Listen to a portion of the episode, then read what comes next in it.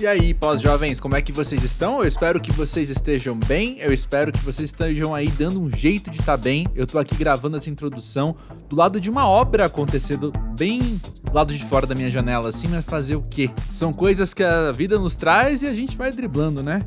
É isso, gente. Meu nome é André Felipe de Medeiros. Peço desculpa por qualquer ruído que vai rolar aí nos próximos minutos, mas é o que temos. Para quem não sabe, eu Tô aqui toda semana nesse espaço de conversas sobre a vida adulta para trazer alguém sempre muito interessante que chega aqui, abre aí sua cabeça, seu coração, falando o que tem pensado, o que tem sentido, o que tem feito. E foi a hora certa de trazer Luísa Lian, alguém que eu acompanho já há muito tempo, como a gente vai deixar bem claro ao longo dessa conversa. E ela tá na minha mira para vir aqui ao Pós-Jovem já há muito tempo, porque já fiz quantas entrevistas com a Luísa, nem sei no Monkey Buzz, no Música Pra Ver. E eu sei que ela é boa de papo, eu sei que ela é legal de conversar. Gosto muito de ouvir ela falar. Então já já estamos aí, posso dizer que há uns anos, assim, querendo convidar a Luísa. E chegou a hora certa, porque esse episódio vem de carona aí no lançamento do disco Sete Estrelas, Quem Arrancou o Céu. Eu, na minha neurodivergência, sempre quero falar quem arranhou o céu, tem que ficar me corrigindo o tempo todo. Mas é isso, quem arrancou o céu. Arranhou o céu é bonito também, hein? Quem, quem foi esse prédio? Enfim. O lance é, é um disco maravilhoso. Eu até brinquei com ela falando que quando ela lançou o primeiro disco foi legal, a gente gostou. Ela lançou o segundo álbum, Oi a Tempo, e foi assim, caramba, Luísa cresceu, né? Aí ela lançou o Azul Moderno e a gente ficou, pronto. Aí, ó. Ex-Luísa Lian em sua melhor forma, em seu melhor momento. E aí, anos depois, chega agora Sete Estrelas, Quem Arrancou o Céu, e é melhor ainda que os outros. Falo isso de coração aberto. Quem acompanhou essa narrativa sabe do que eu estou dizendo. E quem está chegando agora tem muita coisa boa para escutar. Luísa tem 34 anos, ela é daqui de São Paulo também. E eu posso dizer que várias conversas aqui no Pós-Jovem, ou melhor, em várias conversas, a gente se conecta muito pelas nossas diferenças, né? A pessoa fala, ah, eu, eu vivo tal coisa desse jeito. Eu respondo, sério, eu vivo essa mesma coisa de um outro jeito. E a gente vai ali acrescentando informações e experiências, né, de acordo com perspectivas diferentes. E no caso da conversa com a Luísa, a conversa ficou num lugar no qual a gente se conectou pelo que a gente tem em comum. A gente meio que só concordou do começo ao fim. E aí um falando, outro falando, é, porque tal coisa? Aí o outro responde, pois é, afinal, nananã. Aí o outro fala, não, então, porque tem isso e também tem pá, pá, pá. E foi uma dessas conversas assim que a gente não viu o tempo passar. Para mim ela durou 10 minutos. Eu fui editar, eu sorri tudo de novo, eu ri tudo de novo. E tô feliz porque você vai escutar esse episódio com a Luísa Lian, que vai complementar bastante a experiência do disco. Já deixo aqui, se você está escutando esse episódio na terça-feira, 5 de setembro, eu vou te dizer um spoilerzão, que amanhã, dia 6, então, sai um episódio do podcast Música Pra Ver que a gente gravou no mesmo dia que esse. E além da Luísa, tem mais uma pessoa que já passou aqui pelo Pós-Jovem ali falando de um trabalho recente. Fica aí esse suspensinho e também o spoiler da Luísa Lia no podcast Música Pra Ver nessa quarta, dia 6. Fica atento ao musicapavê.com para você não perder essa. Beleza? Por falar em pessoas que já passaram aqui pelo podcast, dá uma olhada em quem já veio aqui falar sobre a vida no pós-jovem, porque em quase 200 episódios eu te garanto que tem muita gente que você ou já é fã ou só não é fã porque não conheceu ainda. Então tá aí a oportunidade de você sair daqui hoje sendo mais fã de mais pós-jovens incríveis. Se você não tiver paciência para ficar rolando o feed, eu entendo, também não tenho. Lá nos destaques dos stories do arroba pós-jovem no Instagram, você encontra cada convidado por área de atuação. Então, todos os músicos, todo mundo que também é de podcast, todo mundo que é artista visual e por aí vai. Os links para as redes sociais, tanto arroba pós-jovem do Twitter e do Instagram, estão na descrição desse episódio. Lá você encontra também o link para a newsletter, que eu inclusive menciono num determinado momento aqui da conversa. Se você não leu ainda, o link está aí. Só clicar, você pode assinar gratuitamente e receber no seu e-mail sempre que tiver uma edição nova, de duas em duas semanas. E essa última edição, que saiu no dia 4, na véspera desse episódio, tem muito a ver com algo que a Luísa fala ali logo no começo da nossa conversa. Você vai, você vai sacar. Beleza? Escuta aí o papo com a Luísa Lian agora e já já eu volto.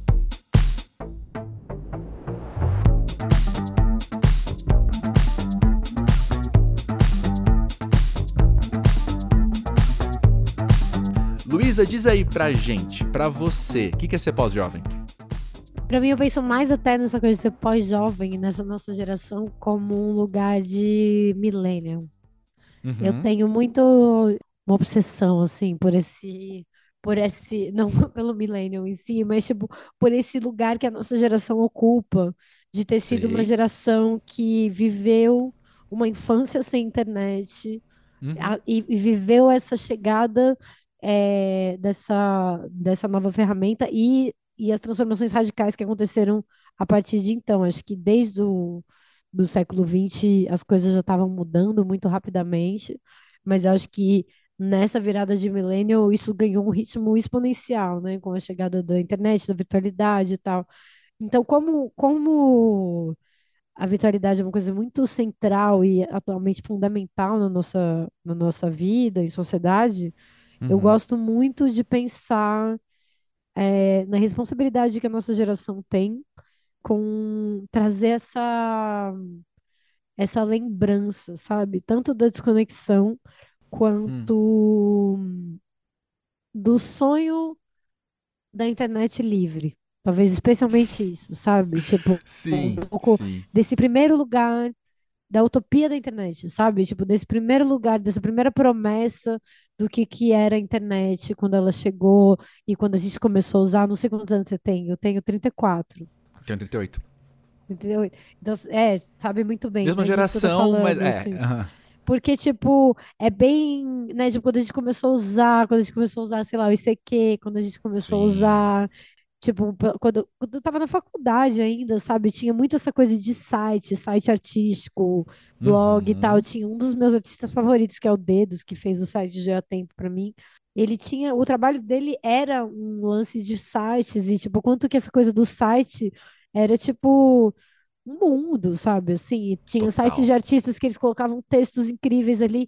E hoje em dia a nossa relação com a internet ela é muito limitada a essa relação com as redes sociais, né? Então eu acho Exato. que enquanto pós-jovem, é, eu gosto de pensar que a gente carrega a responsa dessa utopia, sabe? Uau! Sim, a gente tá 100% alinhado de um jeito que você não faz ideia, assim. Eu acho que tem muito a ver com eu estar tá num momento reflexivo, porque estamos chegando no episódio 200 do Pós-Jovem, né? Aí eu tenho. Eu tô automaticamente num lugar, assim, meio de, de lembrar o que já passamos por aqui. E no último texto da newsletter, eu, eu trouxe essa indagação, né? Será que a gente tem essa responsabilidade de virar para as próximas gerações, então para as novas gerações, e falar: eu lembro de um mundo no qual não era normal todo mundo saber onde eu tava e o que eu fiz no fim de semana? Sabe? Não era normal, não era comum. Eu tinha que te contar, você não viu onde eu tava. E ao mesmo tempo tem uma questão aí que eu lembro muito bem ali em 2019, quando a gente começou o pós-jovem, de depois de, sei lá, oito episódios, eu me dar conta que redes sociais surgia a cada episódio sem a gente perguntar. Alguém trazia a questão das redes sociais. Né? Ser pós-jovem hoje é tá aí tentando lidar com as redes sociais. Aí alguém brincava com TikTok, ah, eu não sei usar TikTok, então eu já sou velho. E, e de fato, eu acho que a gente está sendo marcado como geração Vamos falar de. Posso usar o vocabulário? A nossa existência está sendo muito marcada ou muito definida também por ser transição. Por ter experimentado e agora estar adaptado. A gente já adaptou a esse mundo, a gente não teve dificuldade em se adaptar. Claro. Mas a gente é transição, sabe? É, exatamente. E a gente é o último marco dessa transição, né? Tipo, uma geração de virada de século, uma geração de virada de milênio. É muito louco mesmo, assim. E eu acho que é uma sei lá, eu sempre gosto de pensar nesse tempo que a gente está vivendo de um jeito como se a gente estivesse vivendo uma pré-história das coisas, sabe? Hum. A sensação que eu tenho é que a gente está vivendo Sei. uma pré-história, sabe? Tipo, a gente está vivendo uma pré-história do que a internet vai ser, uma pré-história do que a tecnologia vai ser. A gente está vivendo um momento assim medieval, pré-inquisição, assim, sabe? Tipo, Sim. no sentido de que as coisas são caóticas, estão se transformando de um jeito muito rápido. E é muito louco o quanto que essa multiplicidade ela vem junto com uma opressão muito grande, assim, que eu acho que esse é um grande uhum. enigma, assim, né, da humanidade, né? Por que que momentos que foram tão potentes e múltiplos e tal, de repente a gente está vivendo dentro de, um de mecanismos que são fascistas, né, assim, que são... Então é isso que eu penso sobre, sobre essa não sei, sobre a nossa geração, assim, eu gostei muito de, quando, até quando eu tava fazendo esse meu último disco, o Sete Estrelas que Arrancou o Céu, eu acho que é um pouco a partir dessa responsabilidade que eu tava lidando, sabe? Sei, sei porque eu entendo. Quando eu ouço o disco, quando saiu o Eu Estou Aqui, o primeiro single, uhum. para mim estava muito claro, assim, que é justamente uhum. essa postura crítica de quem já conheceu um outro lado, de quem já viu outra coisa, e que tá agora eu não sei qual figura de linguagem você usa, mas eu me sinto às vezes, quando eu olho pro fascismo, para tudo isso que tá acontecendo, eu me sinto soterrado, eu me sinto muitas vezes impotente, sabe? Eu me sinto assim, uhum.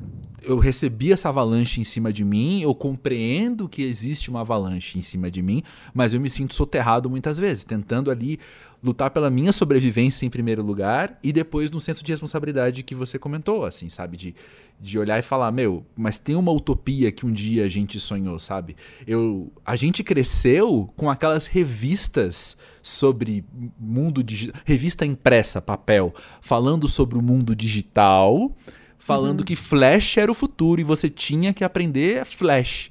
Eu não sei se um geração Z sabe o que é Flash. Porque isso é obsoleto há 20 anos quase. Sabe? Nossa, mas o que é Flash? Eu não sei. Flash... Era um. Eu 100% leigo, né? Mas era tipo, tem HTML, é um, uma ferramenta de. Uma ferramenta, uma linguagem de construção de site. Ah, pode crer. Lembra que os sites tinham animação, tinham não sei o que lá. Nossa, mas é, tem Flash. um outro nome também, né? É Flash? É só Flash o nome disso ou tem um outro nome ainda? Deve ter outro nome, eu não vou lembrar agora. Nossa, eu lembro muito, que era tipo uma coisa muito tecnológica, as coisas se mexiam. Muito. Você conseguia botar um tipo de vídeo ali. Isso, e todo o site se mexia, uns efeitos. E a minha internet, eu só fui ter internet rápida depois de um certo tempo, assim. Então eu sempre sofria com isso, porque eu não conseguia nem acessar os sites. Uhum. Porque, olha só, são falas pré-históricas. São falas né? históricas, total. Não, total. Imagina essa fala daqui a 50 anos, sabe? Imagina ela daqui a é. 100 anos, sabe? É. Acho que tem uma coisa assim que a gente até parou de querer prever o futuro, tá um pouco obsoleto, né? Então, sempre que tem alguma previsão do futuro, ela é meio fantástica, assim, né? Tipo, quando você pensa em futurismo, hoje em dia, é melhor você pensar numa coisa que é meio mágica do que numa coisa que é meio ultra tecnológica, assim, né? Porque. É nossa, nós estamos 100% alinhados. Eu não vou falar nada. Quem, tem, quem tá ouvindo e não acessou ainda o, o texto da newsletter que saiu ontem, vai lá agora. Porque é exatamente sobre isso. É, exato. Quando você lança um disco como o Sete Estrelas que Arrancou o Céu, que para mim tem uma carga de hoje muito grande, você tem algum senso de documentação? Sabe, você é o tipo de artista que está olhando para o tempo de hoje e falando: olha, eu estou registrando aqui. Ei, futuras gerações, 2020 e pouco era assim. Tem essa, essa ideia? É, numa conversa com o Thiago Petit, um tempo atrás, assim, Beijo, a gente estava falando sobre. Beijo, Thiago, meu amor. Eu gosto muito dele. Nossa, muito importante ter conhecido ele na pandemia, assim, foi uma Vizinhos, salvação. né? É, a gente ficou vizinho. Agora acabei de me mudar, foi muito louco. Foi bem esse período de construção, assim, do disco. Fiquei lá. E, e daí que a gente se aproximou, ficou muito amigo. E, nossa, trocas muito ricas com o Tio. Acho que foi muito importante para nós dois, assim, enquanto artistas, ter, ter nos encontrado, sabe? E nesse uhum. momento, mas na vida, né? Mas quando eu tava tendo uma conversa com o Ti sobre. É isso, sobre arte, sobre esses novos movimentos, as coisas que estão acontecendo, né? Tipo, a música independente ela tá num momento muito sufocado e sufocante, né? Assim, porque, bem ou mal, música independente que é. Quando você fala música independente, você tá falando de alguma maneira que é uma música que ela é independente da indústria, né? Isso. E de, independente de um determinado, de um certo fun funcionamento capitalista, né? Que se apropria Isso. das coisas de uma maneira in, indiscriminada, né? Assim, tipo, uhum. contrata uma agência de de publicidade, procura as tendências, rouba, né, dessa, muitas vezes dessa, de uma cena inteira o que está acontecendo e faz um disco da indústria. É, e quando você está falando sobre indústria, é, quando você está falando sobre música independente, a gente está nesse momento sufocante, porque a música independente, ela depende muito, ela acontece muito, né? Ela consegue acontecer historicamente bem nessas viradas tecnológicas, né? É quando a gente, ah, então Tipo, chegou a internet, então a gente consegue espalhar coisas, mandar e-mail, todo mundo lê e-mail, acontece coisas assim. Ah, apareceu o YouTube, o YouTube está interessado em trazer pessoas para a plataforma dele, então ele vai é, divulgar tudo o que, apare... que você produzir para lá, ele vai divulgar muito e tal, até que uma hora isso vira o business, né? Então, uhum. anúncio, publicitário, e quem tem mais grana consegue jogar melhor esse jogo, né? Basicamente. Exato. Mas é, eu sinto que enquanto artista você, você tem que botar uma fé no que você faz e no sentido de que o que eu falei para o Thiago dessa vez é, foi que no maior e no menor dos sentidos, enquanto artista, eu quero ficar para a história, sabe? Tipo, uhum. Nossa, tanto no, aqui. No, sabe, tipo, no sentido de que eu quero que as pessoas possam olhar o meu disco daqui a uns anos e falar: esse disco tá falando várias coisas, tá tendo uma visão crítica sobre um momento que ele está vivendo. Ele representa um momento histórico. Ele não está re respondendo e nem tentando tampar um buraco imediato de uma geração. E não era só um disco de entretenimento, nada contra, né, entretenimento, mas assim, não mesmo. eu quero, eu, é, quando eu penso nas músicas que me transformaram, nas músicas, né, tipo quando eu penso quando eu comecei a cantar e foi muito é, eu estava até contando outro dia, num outro podcast, assim, que foi muito um processo de conhecer um, o Juliano Abramovai e a gente, e os dois super jovenzinhos, com uns 13, 14 anos, e daí na casa dele, o pai dele tocava violão também, os pais dele adoravam cantar juntos, assim, e tinha um monte de songbook na casa dele. Então, tipo, tinha uhum. todos os songbooks do Chico Buarque, todos os songbooks do Caetano, todos os songbooks do Gil e o quanto que a arte para mim foi o que me ensinou sobre a história do Brasil, sabe? E, Uau, sim. E, e, esse é o papel da arte, né? Tipo, quando, quando eu almejo alguma coisa, é nesse lugar que eu tô querendo chegar. E quando eu digo que no maior e no menor dos sentidos eu quero ficar pra história, é no maior dos sentidos eu quero que a minha música ela faça sentido para quem escute daqui a 50 anos, sabe? E para ela fazer sentido para quem escuta daqui a 50 anos, ela tem que estar tá dizendo alguma coisa sobre esse tempo que a gente está vivendo, sabe? Assim, e dizendo uhum. com muita uhum. honestidade, né? Buscando alguma uhum. essência humana nesse tempo todo, assim, conseguindo transportar as pessoas para esse agora. E no menor dos sentidos, ela também está aqui de passagem, sabe? A gente sim. vai ficar para a história, sabe assim? Sim, sim. Essa ambição louca de se imortalizar, enfim. Não sei, eu acho que quando você coloca uma música no mundo, ela ela cria coisas, ela cria independência, ela, ela se dissolve, na realidade ela dá cor para as coisas, ela sabe? Sei. Então, eu sou total esse artista, eu não tô pensando no sucesso que eu tô fazendo agora, sabe? Eu tô pensando se a música vai fazer sentido daqui a 50 anos. Cara, maravilhoso. E pensando no meu lugar de comunicador, o que eu faço é editar as narrativas, né? E eu acho que o que eu tô ouvindo você falar também é que existe uma diferença, assim, entre o artista que tem um processo de ego, de falar eu quero ser imortalizado, e tem o artista que é participativo. Sabe, ó, o que eu tô colocando no mundo faz parte de algo, faz parte de uma confluência muito grande aqui e, e fica pra história não no lugar narcísico do olha como eu entrei pra história, mas entra pra história porque tudo que a gente coloca no mundo molda a história, molda o mundo, né? Total, total. É, eu fico pensando isso, voltando a chegar aos 200, episódio 200 do Pós-Jovem, né? Que às vezes me dá um, um, negócio assim de pensar, cara, imagina que doido. Daqui 50 anos alguém pega o disco da Luísa Lian, ouve, e aí tem esse podcast com a Luísa Lian falando sobre esse disco. É, é muito. Essa participação eu acho incrivelmente rica, assim, sabe? De pensar que a gente tá construindo a história. exatamente, exatamente. Falando sobre, né? Falando. Porque tem tanta coisa que que, enfim, que você fala num disco e que pode ser lembrado em tantas coisas, tem um pensamento sobre a vida, né, que tá aqui. Uhum. E que, cara, é muito, tipo, parece às vezes, acho que tanto quanto artista independente quanto como jornalista independente, que a gente está lutando Conheço. contra moinhos de vento, sabe? Uhum. Mas eu acho que é tão importante esse trabalho, sabe? Assim, tipo, ele é tão fundamental, esse trabalho que não que não desiste do, da importância de falar sobre as coisas, sabe? Só para gerar um engajamento específico. Então, você tem que falar um determinado assunto.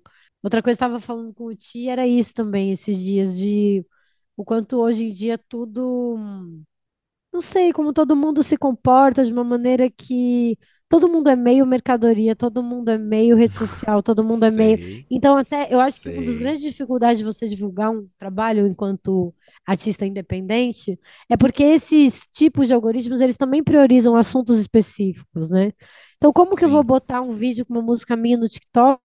Sendo que, na verdade, o que vai bombar no TikTok vai ser a mesma música que tá todo mundo usando. Então, te- né, tipo, Exato. você coloca um vídeo, sei lá, seu, da sua vida, usando alguma outra música que é a música do momento que tá bombando, sabe? Assim, Uhum. sei lá, entendeu? Tipo, então, é, lança um monte de disco foda no mesmo dia, lança dois artistas de um disco independente, com, né, da música independente, e um artista do mainstream, e mesmo as pessoas que se interessam, sim, sobre, com, por esses artistas, elas vão falar sobre o artista do mainstream, porque é isso que vai dar engajamento, afinal de contas, todos eles são produtos. Tipo, Sim, não só sim, os jornalistas, não só os artistas, mas também as pessoas individualmente estão buscando engajamento, sabe?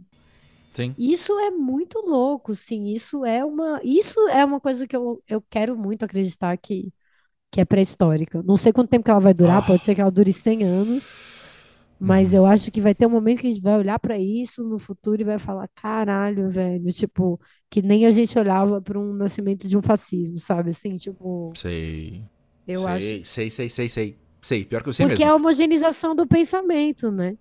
É, total. Parênteses, obrigado por validar minha atividade falando do, do jornalismo independente. Desabafo, poucos artistas falam disso. Artistas sabem disso e querem se aproveitar disso, mas poucos artistas falam disso. Poderia gravar um podcast inteiro sobre isso. Uhum. Fecha parênteses. Eu não me sinto à vontade com essa ideia de eu ser mercadoria. Eu, nos meus movimentos de trabalho, eu converso com pessoas que falam: não, mas é normal, todo mundo é uma marca. Você é uma marca, você é um produto. Você... Eu penso: não, peraí, peraí. Eu sou gente que produz marca, que produz produto, que é redundante falar, mas enfim, eu sou pessoa Não é a mesma coisa. não é a mesma coisa. Não tem como. E eu entendo de um nível, pô, sei lá, a gente pode pensar num nível muito conceitual, artístico, do ator que, ao interpretar o texto no corpo dele, ele vira arte, ou o artista da performance, que também tem ali, mas aí é a- naquele momento se materializa o produto, sabe? Naquele momento da peça de teatro, no momento da performance, no momento do. a- ali se materializa. Aí ele vai ao mercado e, e é e é o cara. o cara. Ele vai ao parque e ele é o cara. Ele, ele vai jantar com a mãe e ele é o cara, sabe? Não é não é o produto que está sendo levado, sabe? E isso me assusta. Nesse lugar que você falou que é pré-histórico, que, que, eu entendo o paralelo com o nascimento do nazismo. Porque é isso, eu já falo assim, gente, a gente está arrancando a humanidade das pessoas. E achando Exatamente. isso normal. E achando isso normal. A gente tá arrancando a nossa própria humanidade e achando isso normal, sabe? Eu até Uhum, fiquei. Quando rolou recentemente é, numa escola aqui de São Paulo, aquele atentado, né, que o menino matou uma professora, e daí eu li algumas coisas falando sobre isso, e sobre essas páginas que acontecem, tipo, a céu aberto no Twitter, né, assim, de que estimulam esse tipo de morte, e daí uhum. ele foi lá e escreveu antes de fazer o atentado, falando assim: ah, por sorte, não, com sorte eu vou conseguir pelo menos uma kill. E eu achei isso muito Caraca. louco, porque eu fiquei é, pensando é, o quanto que, que essa criança ela foi já criada num nível de desumanização, sabe? Assim, numa obsessão, Uhum, numa uhum. virtualização tão grande e assim, totalmente longe de mim. Inclusive, adoro videogames, sabe? Assim, tipo, longe de mim ser uma dessas pessoas que falam que é isso. Eu não acho que é isso que tá desumanizando as pessoas, Sim, sabe? sim. Eu acho que é uma conjuntura de coisas, sabe? E, inclusive, principalmente, eu acho que essa vitória absoluta do neoliberalismo sobre a nossa realidade, né?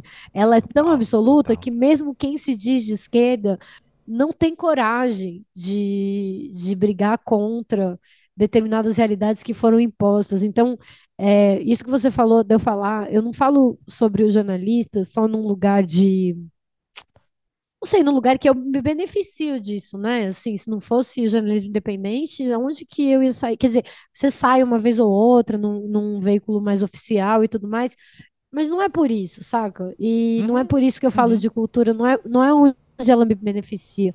É no sentido Sim. disso que eu falei sobre, tipo, quando eu ouvi os discos do Gil, o, o, quando eu aprendi a cantar as músicas do Caetano, do Gil, do Chico Buarque, várias músicas do MPB e tudo mais, músicas do, do Vinícius, do Baden Powell e tudo mais, o quanto que isso me ensinou sobre, sobre a é, história da arte, é, história, história do Brasil, quer dizer, uhum, quanto que a história uhum. da arte me ensinou sobre a história do mundo, é uhum. porque a cultura ela tá nesse lugar, né? Ela não tá Total. tá ela não tá só no lugar do consumo, que nem é, as pessoas querem que a gente acredite. A cultura é um direito básico do ser humano e ela é Sim. é um direito de história, ela é um direito de cognição. E eu acho uhum. que quando quando eu falo sobre o jornalismo independente e a importância disso tem, né? A importância de quem não está só preocupado com o que vai dar muito engajamento, mas quem está preocupado com falar sobre, né? Falar sobre arte, pensar junto sobre arte, porque eu acho que isso é pensar junto numa construção de mundo. E é numa construção uhum. de mundo que eu uhum. acredito mais. Uhum. Eu acho é. que é uma resistência muito importante. E eu acho que uma das coisas que está fazendo a gente ficar mais perdido nesse momento que a gente está vivendo é essa falta de, de conversar sobre, sabe?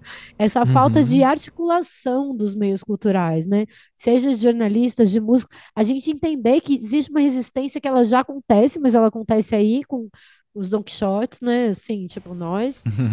é, mas eu acho que a gente precisa entender sim o quanto que essa resistência precisa rolar enquanto movimento, sabe? Assim, e articular uhum. para ela para que a gente não seja dominado só pelo que, pelo que é imposto a nós, né?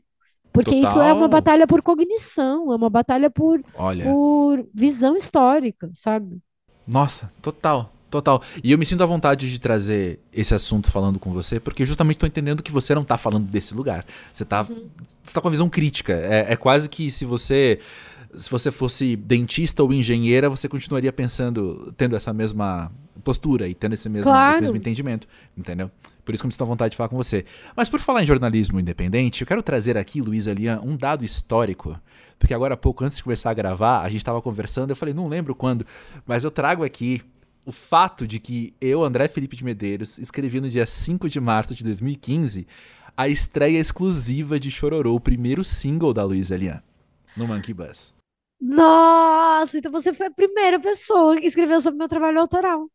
Exato. E por falar em como as coisas mudam, Chororô se escutava num player embedado dentro do site, não estava numa plataforma de streaming. O Monkey Bus tinha em si um streamingzinho que a gente subia e a pessoa dava play. 2015, cara, faz oito anos e isso já é pré-histórico. Isso já é também. Já pensava. Não era do SoundCloud, porque eu lembro que não era. disso que era muito no SoundCloud. Olha. Sim, mas o Monkey Bus tinha. A gente subia o MP3 na plataforma e aí uhum. tinha um botãozinho de play. Então agora, olha, quando eu clico aqui, porque não existe mais esse botãozinho de play, quando eu clico, vai para um, a página não pode ser encontrada. Ai, que tudo! Maravilhoso! Pré-histórico, pré-histórico. Mas eu tô trazendo isso que eu queria ouvir de você como é que é, assim, oito anos é pouca coisa, mas esses oito anos foram muita coisa para todo mundo. E oito anos, pensando em você enquanto Wikipédia, oito uhum. anos são quatro álbuns, né? É. Então, assim, como é que é para você lembrar dos seus primeiros trabalhos hoje?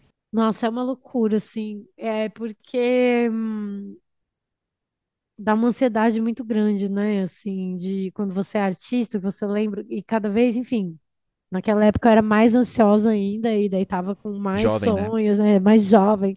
E mais achando que as coisas tinham que acontecer imediatamente, né? E, e acho que alguma coisa que eu aprendi nessa trajetória é, é que tudo bem as coisas não serem para ontem, tudo bem não ser um viral, sabe? Tudo bem não ser. Que isso não significa construção nenhuma, pelo contrário, sabe? Assim, uhum. eu acho que uma coisa muito bonita que, que eu sinto que consegui construir, conquistar com o meu trabalho é um pouco esse lugar das pessoas ficarem comigo, sabe? É. E, e conseguindo, junto com o meu público, criar essa relação de. Não é isso, tipo, o meu público tá preparado para os sete estrelas, né? Assim, no sentido total, de que. Total. mesmo que tenha pego muita gente de surpresa, quem tá comigo desde antes sabe que o meu trabalho tá em transformação, sabe? E a gente e tá cresceu preparado também. essa transformação. E vocês cresceram também, exatamente. Então tem um pouco essa essa trajetória. Eu acho que, por um lado, teve uma geração que veio muito linda, assim, de música, isso é muito legal, né, de ver o quanto que, que eu não sei, que de certa, o selo risco, a uhum. gente ter surgido, a, da maneira como a gente surgiu, que depois disso surgiram muitos selos independentes e, e ver que a música independente cresceu muito, é, me dá uma alegria e me dá ao mesmo tempo uma angústia desse momento que a gente está vivendo, da dificuldade de artistas menores surgirem, sabe? Uhum. Eu vejo que é um momento muito difícil que as pessoas têm para começar agora, por um lado, sabe? Porque não sei, porque é isso, a gente está vivendo sem janelas, né, nesse sentido, assim, né? sem esses gaps da virtualidade, né, de tipo, tudo é dinheiro, a indústria já tomou conta de novo de é. tudo. É. E tem também uma outra questão, falando em indústria, né, que é o que a gente estava falando agora. Você é um produto, você é uma marca, quando você não tem, você não atinge o tal índice de sucesso, não é o seu produto que não está sendo, que as pessoas não querem comprar, é você. As uhum. pessoas não gostam de você. Exatamente. Sabe? Esse raciocínio grita na nossa cabeça, assim. Exatamente. é cruel demais, cruel demais. E essa lógica de você ser uma personalidade, né? Assim, na frente de ser uma. Na frente de ser um artista, ou na frente do seu trabalho você ser uma personalidade. Isso para mim é muito louco, porque talvez por eu ter tido essa formação das artes visuais, Uhum. Né? Quando você tá falando de artes visuais. Fala mais realmente... no microfone, fala mais no microfone. Ai, desculpa. É, quando você tá falando de artes visuais, nas artes visuais, principalmente, é o, é o trabalho mesmo, né? Que tá ali na frente. E, uhum, e uhum. não tá dialogando dizer, com o mercado nesse lugar, né? De, de é, porque assim, na música ainda é consumido. é mais, é mais ambíguo, né? Tipo, até mais ambíguo até do que se você é um ator, por exemplo, né? Porque um ator, é... ele tá interpretando vários personagens. Agora, é. na música, você tá interpretando também, só que é aquele personagem que é o seu, né? Tipo, pô, meu, os meus discos, eles levam o meu nome, né? Assim, tipo, não é uma banda, não é uma coisa externa uhum. a mim, uhum. né? Uhum. Não tem outro nome para dar. Então, já tinha esse, essa questão na música, e eu, como escorpiana, talvez um pouco reservada que eu sou, já tinha uma certa dificuldade com, com esse lugar da persona pública. Mas eu acho que hoje em dia é muito cruel isso, assim. Eu não tenho problema com me apresentar publicamente, eu não tenho problema de estar aqui falando com você e tudo mais. Mas, nossa, esse lugar que a gente foi jogado, e principalmente assim, pandemia, né, que virou tipo um extremo disso, de que o artista, nossa, você tem que fazer 300 outras coisas que não seja arte, não seja arte, né? E daí como que você vai fazer um trabalho de arte que tempo que você tem para fazer um trabalho de arte consistente se você tem que fazer você também tem que ser uma pessoa que entende muito de skincare, dos temas políticos que estão na moda naquele momento. Você tem que ser uma gostosa, né? Tipo, voltou, é. né? Esse lugar de, tipo, né? É, é, é. Pra mulher, assim, tipo que mulher que consegue fazer sucesso, sabe, assim, tipo, Sim. fora de determinados nem só padrões, mas determinadas lógicas de exposição e erotização do corpo feminino e tudo mais. Uhum, uhum. É, então, então, sei lá, cara, tipo, eu acho que é uma loucura ser, ser artista nesses tempos de ser uma marca, né? E, e do que que, e do que que serve? Tipo, no final das contas, a minha pergunta é, tipo, tá, isso tá a serviço da arte, sabe? Porque não tá, Sim. sabe? Porque no fim o que acontece com muita gente é vir influencer e daí beleza, de repente você é ótimo, entendeu? Em fazer skincare. E mas daí na hora de distribuir o seu trabalho, quem que tá de fato escutando sua música? Uhum. Tipo, é ela tá em primeiro plano? É muito louco. Chegou para mim isso. Eu vou, eu vou falar uma coisa agora na nomenclatura, no vocabulário, no vernáculo do mercado, tá? Porque é como eu sei expressar o que tá na minha cabeça. Você vai entender meu raciocínio. Mas chegou para mim, eu, eu, recebo uns 200 e-mails por dia, a grande maioria com música nova que, que tá chegando, né? Muitos artistas novos. E chegou de um influenciador. Um influenciador X que chegou para mim. E esse pessoal, quando vem conversar, eles trazem todos os números em primeiro plano, né? Não é a minha música e olha o meu processo criativo. É, olha a minha música e olha quantos seguidores eu tenho no TikTok, eis aqui a minha nova música, né? Uhum. E aí, como ele chegou com esse discurso também, a minha cabeça se moldou a esse discurso. Então ele falou: tenho não lembro quantos mil seguidores no TikTok, ou milhões, não lembro. Eis aqui a minha música. As músicas dele tinham 3 mil plays, 2 mil plays. E aí você vira e fala: opa, peraí, peraí, peraí, peraí, peraí. Então, eu posso trazer aqui uma problemática de comunicação que é, meu amigo, você está me mostrando quanto sua música fracassou quando você estabelece que você tem não sei quantos seguidores e ninguém liga para tua música. Mas por um outro lado também eu posso te trazer, tipo, posso te propor aqui uma outra ideia que é, vamos falar de música, sabe? Vamos falar da sua música enquanto música então, sem pensar no, no, Tá, a sua biografia é a tua biografia, cara. O fato que você tem. O fato, o dado que você tem meio milhão de seguidores é um dado, é um fato, tá lá. Mas e o artista? Está, como você falou, isso está refletindo no quê? Está revertendo para quê? Porque de fato eu estou vendo duas informações independentes. E quando eu faço essa conexão entre elas, está me contando como a tua música fracassou dentro da sua lógica, sabe?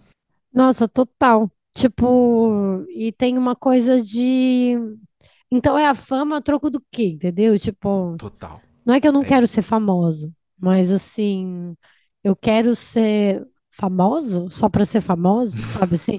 Tipo, Sim.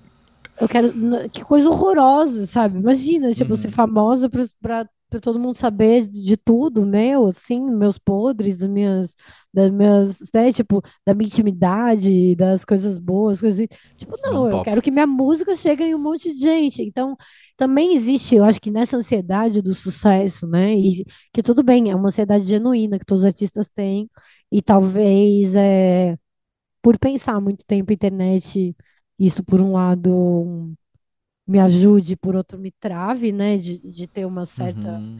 espontaneidade em relação a isso. Ah, não, vamos lá, só fazer um TikTok, vamos lá, só fazer um sei lá o quê. Mas que é, cara, eu quero que minha música chegue. Então, Sim. eu não quero me comunicar a qualquer custo, sabe? Assim, eu não quero ah. ser famosa a qualquer custo.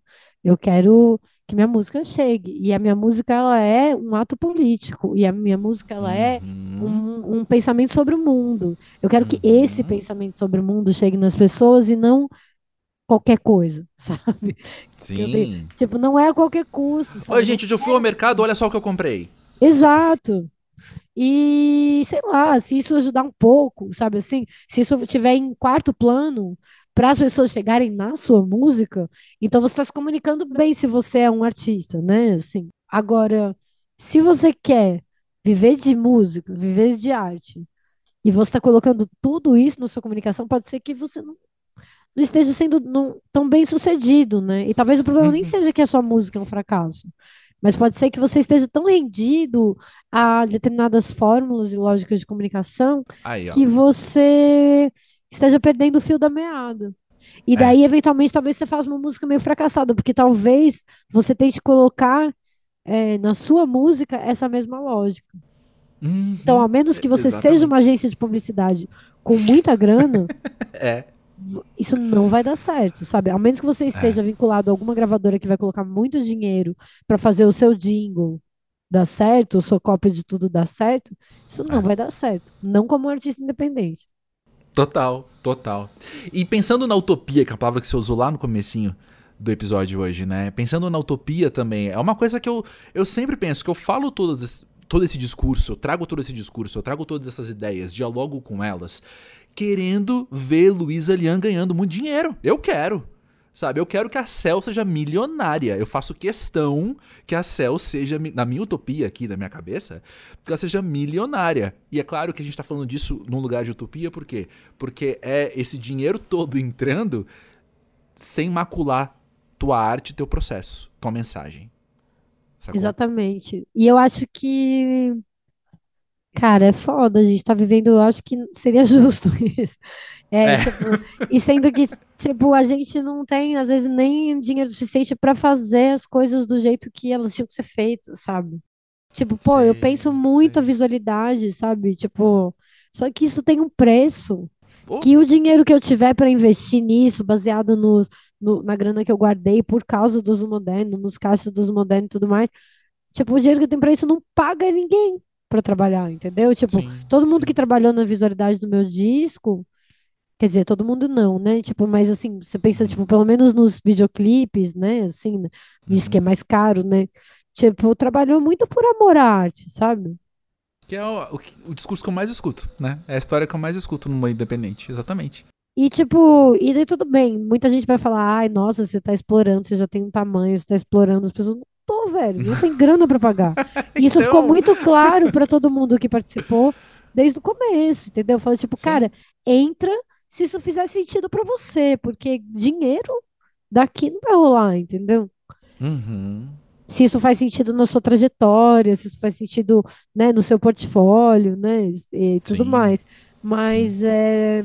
E é muito louco porque faz, entendeu? Porque no final das contas, tipo, mesmo quem trabalha com audiovisual, tá, trabalha, só consegue ganhar dinheiro com publicidade normalmente, né?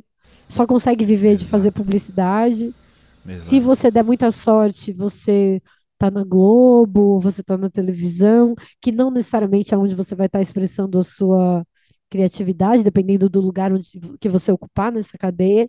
Se você der muita sorte, você vai fazer uma série, mas assim, tipo, quando você tá pensando na cadeia de audiovisual e, tipo, do que faz uma pessoa que tá ali fazendo audiovisual, porque não é que as pessoas são formadas em publicidade, né?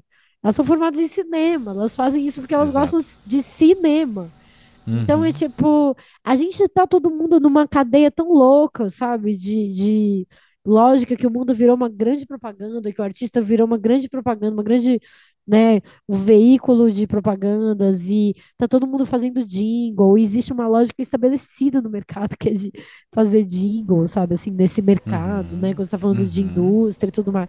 Pessoas falam abertamente disso e as outras aplaudem, porque existe esse. quase como se fosse um novo sonho americano, né? Assim, que é você vai fazer sucesso na internet, exato, sabe? Exato. Então, é, se não. Cara, se as pessoas pararem para pensar nisso, para pensar em, em cultura como esse bem essencial, para repensar as políticas públicas em relação à cultura, realmente a gente está fudido, sim, porque espontaneamente não vai rolar. Porque a gente uhum. já não uhum. tá.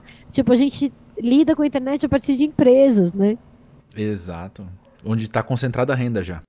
Exato. E, tipo, inclusive nunca esteve tão concentrada, entendeu? Tipo. Inclusive. Sei lá, nem César, entendeu? Tinha tanta grana quanto os bilionários de hoje em dia, sabe? Uhum, e os uhum. bilionários de internet. Então. É isso, gente. Tem que pensar. E o que, que importa? se importa seus 200 likes ou se importa a gente construir um mundo mais interessante, mais humano, mais cultural. Sim, total. Uma coisa que, voltando um pouco à ideia de chororô e você revisitar a sua carreira, assim, tem um, uma coisa no disco novo que me chama muito a atenção, que é o quanto a sua voz está mudada, está transformada, está Gente, qual é a palavra? Fugiu totalmente. Tá... Modificada? Modificada, obrigado. a sua voz tá modificada no disco. E eu acho. A minha interpretação, assim, quando eu vejo uma artista num quarto álbum, vejo, mesmo. Enfim, quando eu vejo uma artista com carreira fazer isso também, vem de um lugar de segurança. Eu penso num lugar humano mesmo, assim, sabe? De virar e falar: é, eu tô tão à vontade com a minha voz que eu posso fazer o que eu quiser com ela. Inclusive hipoteticamente Distorcer falando. ela completamente. Deixar ela feia, sabe? Se precisasse uhum. deixar ela feia. Sim, fun sim. Em função da minha música, em função da minha arte, da minha estética, da minha mensagem, né? Enfim, essa é a minha interpretação. Como é que você vive esse processo? É, essa pesquisa de distorção de voz, ela vem já desde o Tempo, junto com o Charles, uhum. né? Uma pesquisa muito nossa. Por isso que eu parei e falei, não, não precisa ser no, último disco, enfim. é, é, mas ela, mas eu acho que nesse disco realmente ela foi muito exacerbada, mas ela é muito inserida dentro do próprio conceito do disco, né? Tipo, quando a gente tá é. falando sobre a caminhada do disco de Sete Estrelas, tipo, uma das narrativas que a gente colocou pra gente, pra construir esse disco, também era muito essa narrativa de uma pessoa que ela entrou dentro do espelho. Então, essa jornada xamânica, né, que eu falo, tipo, da esfinge, do julgamento, do reencontro, é, é uma esfinge que ela convida a pessoa, ela fala, olha minha música, vem aqui, sabe? Assim, ela seduz a pessoa e de repente ela entra dentro de um espelho onde ela tá multiplicada e ela fala, nossa, tudo isso é fake, tudo isso é morto. Uhum. né? Uhum. Dentro dessa virtualidade, tudo isso está morto, sabe? Então, o caminho que a voz faz no disco, ele responde a isso. Tem, ela começa mais cristalina mesmo, tipo, né, no começo do minha música é, ela tá clara e tá aqui, é a minha voz, e daí ela já, já se transforma radicalmente nessa parte do, na segunda parte do minha música é, para uma outra coisa, um outro personagem, um outro, outra pessoa, né? Outra pessoa. Uhum. E daí, a partir daí, vai fazendo essa jornada de retorno até encontrar comigo mesma e, e terminar o disco com a voz o mais clara e nítida possível, sabe? Uhum. Então tinha um pouco é, um propósito conceitual mesmo, né? Nesse, nessas modificações que a gente fez, nessa, nessas distorções que a gente fez. E eu acho que para mim, não sei, enquanto cantora, assim, pesquisadora da voz, é muito interessante esse processo, porque é ver que é, se vê também um pouco de uma forma meio ciborgue, sabe, assim? Porque cantar, Sim. cantar para ser modificada, cantar para distorcer, não é o mesmo canto do cantar para cantar com a voz cristalina. Então, é uma pesquisa de canto, né? Tipo, não é simplesmente, ó, cantei aqui lá, lá, lá, lá, lá, e isso mudou minha voz. Não, eu tô jogando com o autotune, eu tô jogando com a distorção. E eu vou fazer coisas que talvez se você escutar a minha voz normal, é, seja bem surpreendente, ou seja esquisito, ou seja lindo, mas que elas vão ser feitas pensadas para essa distorção, né? Então é uma pesquisa também. Sim, e esses processos com o tema de música pra ver, talvez, mas vamos trazer aqui pro pós-jovem. É, esses seus processos, essas suas pesquisas, assim, quanto elas são diferentes hoje e quanto elas eram em 2015? Acho que tem nesse processo como um todo uma, um encontro muito importante, né? Assim, mais até do que só o encontro, mas um entendimento de um encontro muito importante, que é esse meu encontro com o Charles.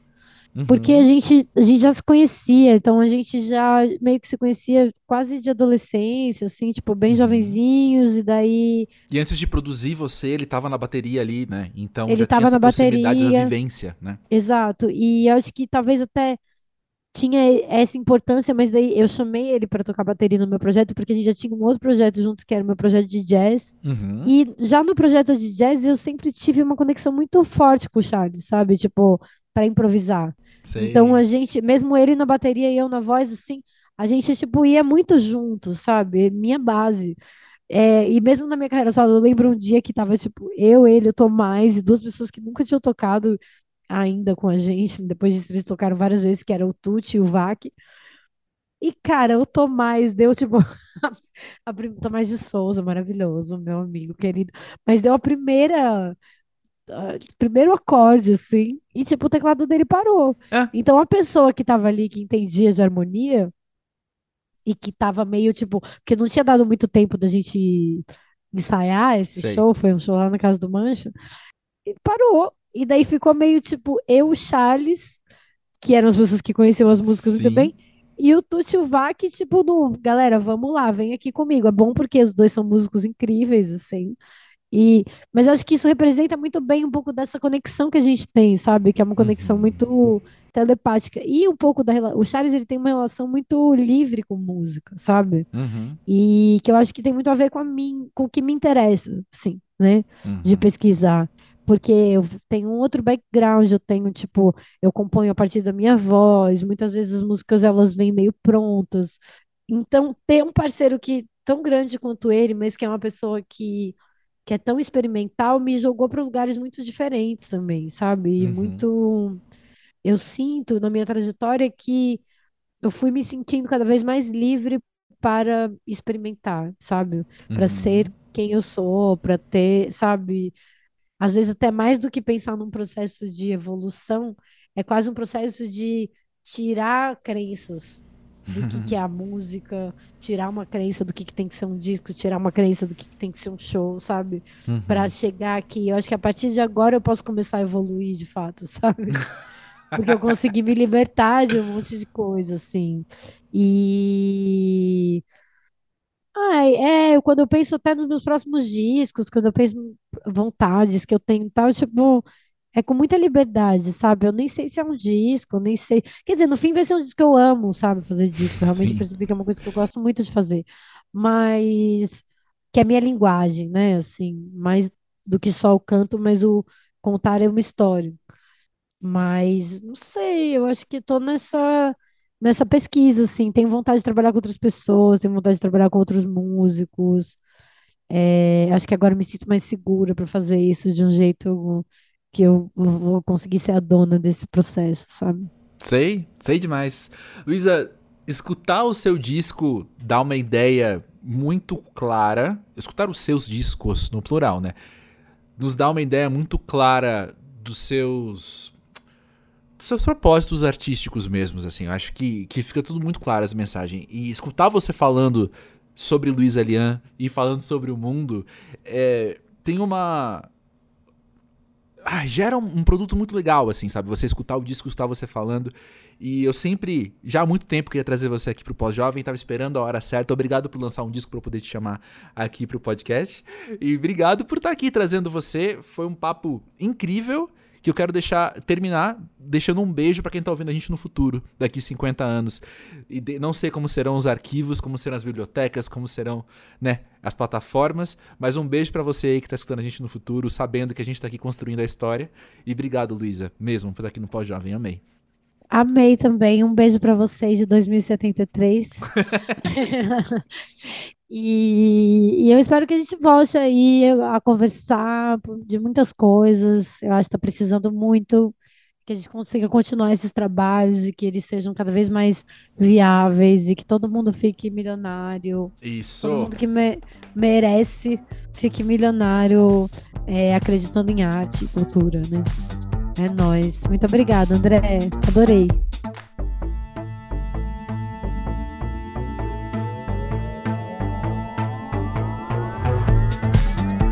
Eu sinto que eu tenho pouco para falar depois de tudo isso que a Luísa trouxe, até porque eu acho que foi uma conversa tão redondinha.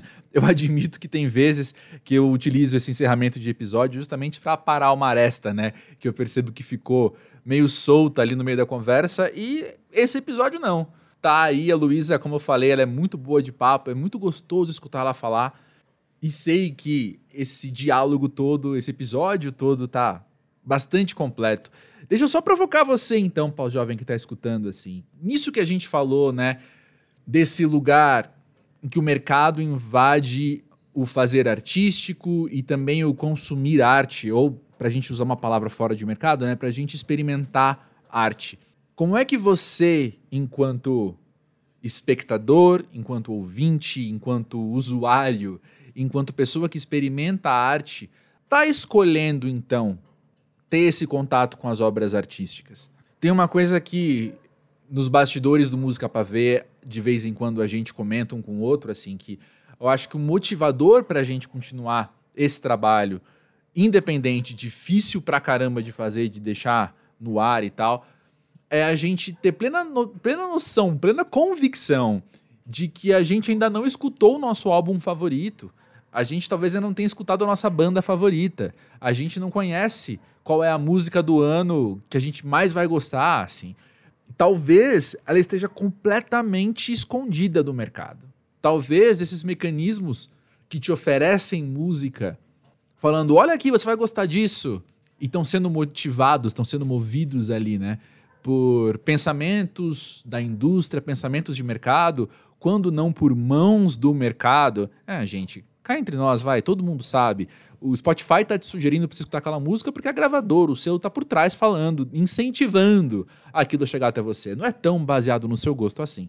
A gente sabe. E aí é que é a minha provocação. Sabendo disso, como é que a gente tem se portado? A gente está só se contentando mesmo com o que o mercado nos oferece? Ou a gente está aberto, vai, para não dizer nem indo atrás, mas está aberto assim a falar: é, talvez a banda que eu mais vou amar no mundo, 30 pessoas estão escutando neste mês.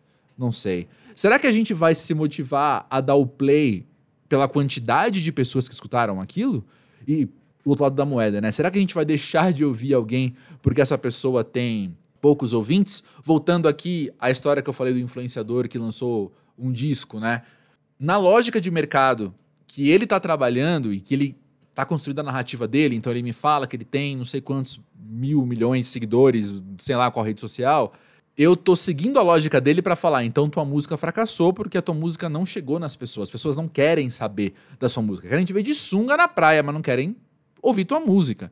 Isso é um caso muito específico de alguém, então, que tá tentando jogar nessas regras do mercado. Mas assim, vou advogar sim em prol do que eu faço, eu e meus amigos fazemos, né? A gente da mídia independente, a gente tá colocando e falando assim, pessoal, peraí, escuta isso aqui, que isso aqui vale a pena, mano. Isso aqui é bem legal. Isso aqui tá escondido, mas é bem legal.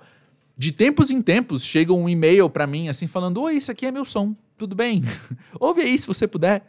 Na maior humildade e eu escuto e é maravilhoso, assim, é muito superior ao que a agência de publicidade tá me mandando presente aqui em casa para eu dar uma chance e escutar.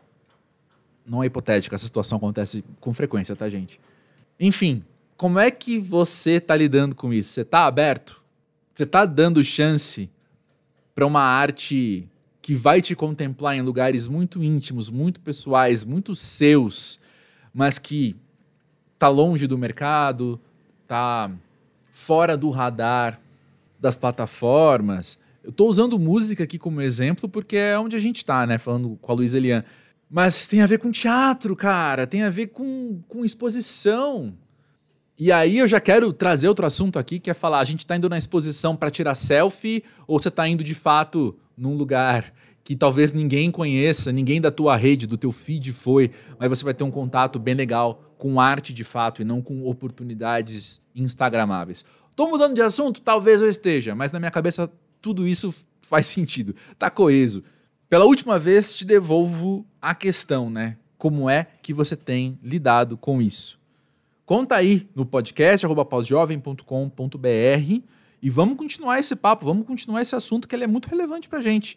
Também estamos aí no arroba pausjovem do Twitter e do Instagram, como eu falei, com o link na descrição desse episódio. E eu tô muito animado, muito empolgado para ouvir as experiências de vocês com. Eu ia falar consumo mais uma vez, vamos falar como as experiências artísticas na vida pós-jovem. Beleza? Na edição anterior da newsletter, eu tinha feito um suspense de uma gravação que eu ia ter com um convidado que se eu desse muitos detalhes, tal, vocês iam sacar quem era. Não rolou a gravação, mas parece que essa semana vai. Então, o convidado de semana que vem é aquele convidado misterioso. Ah, gente, tem que tem que fazer o charme, tem que fazer o suspense, não adianta. Mas é isso, estamos aí toda semana com muita gente muito legal aqui no Pós-Jovem. Espero que tenha te feito bem que esteja te fazendo bem, né? Essa companhia, todas essas ideias, todo esse caos humano, humanizado, afetivo que a gente trabalha aqui nesse podcast. A gente se fala então, valeu, grande beijo, até a próxima.